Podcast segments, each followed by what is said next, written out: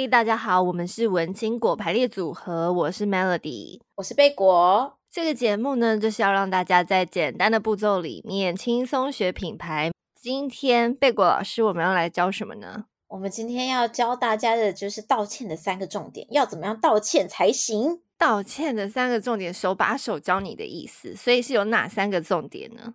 好，所以我们今天要给大家的三个重点是，就是到底是不是我的错呢？再第二个是有诚意的道歉比较重要，要怎么样有诚意的道歉？然后呢，第三个就是逐一解释。好，大家听起来是不是觉得好像这一集的三个重点有一点抽象？那是因为其实我觉得道歉的三个重点确实是有一点，嗯，需要一些技巧还有经验。所以呢，如果想要知道我们刚刚到底在讲什么啊 的听众朋友呢，那我们就继续听下去喽。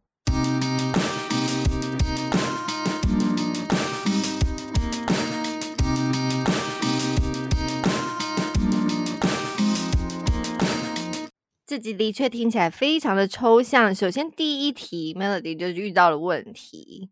通常会做错事的人都会觉得，我不知道错在哪，我不知道大家为什么这么生气，这是最困难的事吧？我就是不知道，我才会惹大家生气。那要怎么知道我错在哪？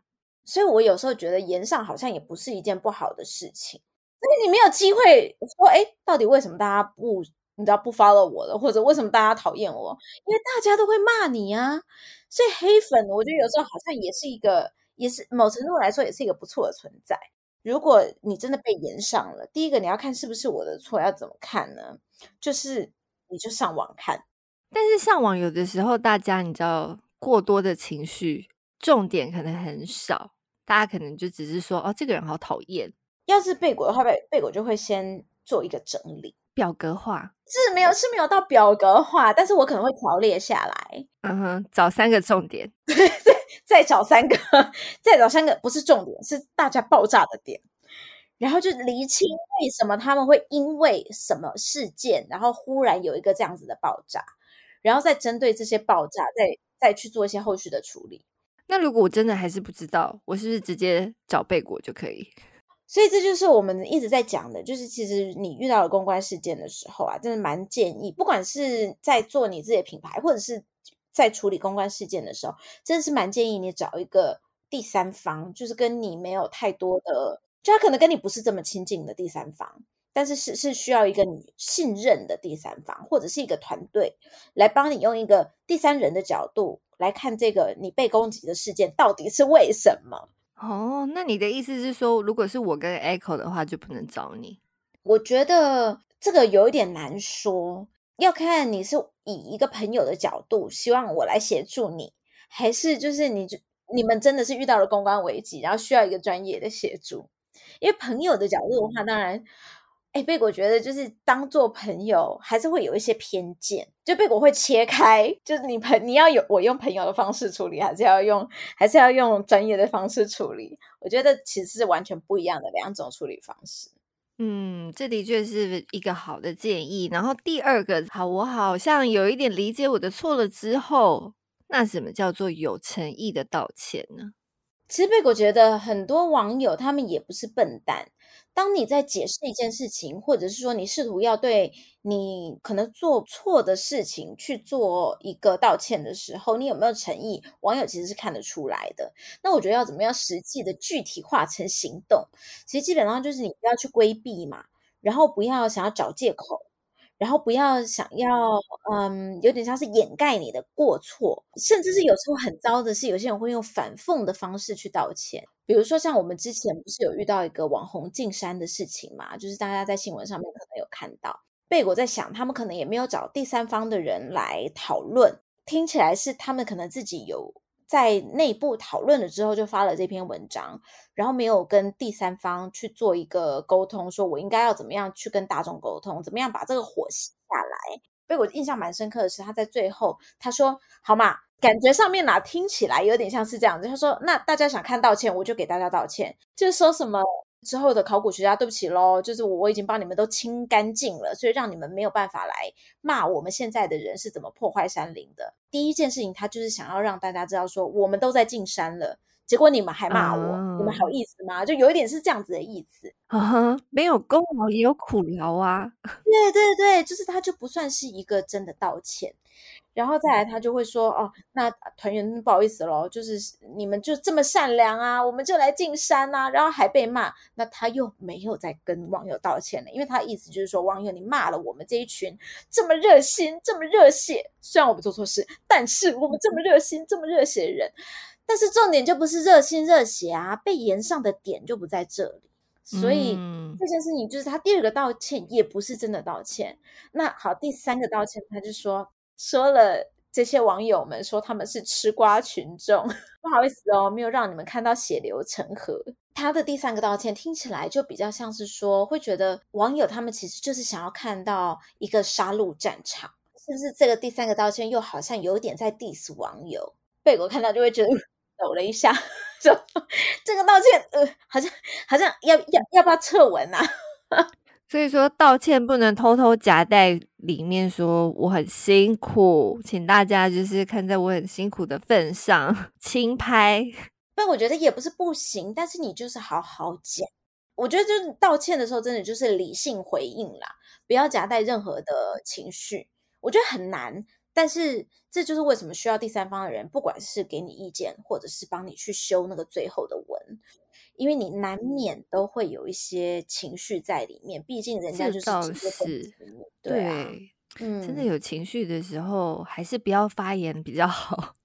真的，可是真的很难呢，因为人家就是攻击你，你自然人就会想要想要保护自己啊。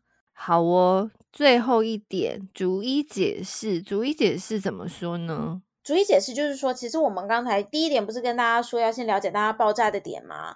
然后第二个就是你要抓好自己的定位，就是你至少你的话语是要有诚意的。然后针对这个这些点，你就要去有诚意的做逐一解释。但是，我觉得这一点也很难的原因，是因为其实你真的需要去抓一下那个分寸。你虽然在解释的过程中，很重要的是你要针对他们爆炸一点，你要知道为什么网友爆炸，为什么网友生气，然后你用你的角度告诉他们你当时为什么会这样做，或者是说，好，我我不好意思，我可能我处理的方式不是这么的成熟，但是其实我可能会有一些自己的原因，然后用理性的方式让网友去了解。同时间也要做好保护自己的呃拿捏，比如说可能有些事情真的是你错了，有时候真的有些事情，尤其是像我们有时候遇到一些公众人物的危机，好了，有些事情是真的不能讲哦，或者是网友他可能还没有发现，那你就要很保护自己的去拿捏那个你说话的尺寸，或者拿捏你说话的那个那个深度，你可以很有诚意。但是你不一定要把自己大辣辣的整个摊出来，然后不留下任何一点牌来保护自己。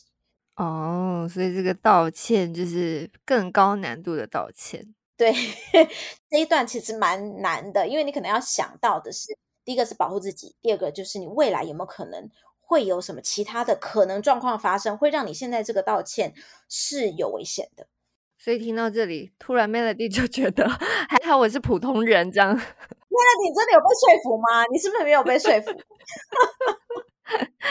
的确是蛮有难度的啦。我觉得每一个道歉都是一个个案，都没有一个公式。对，而且 Melody 刚才听起来就觉得，这其实道歉这件事情还很考验，就是国人阅读能力。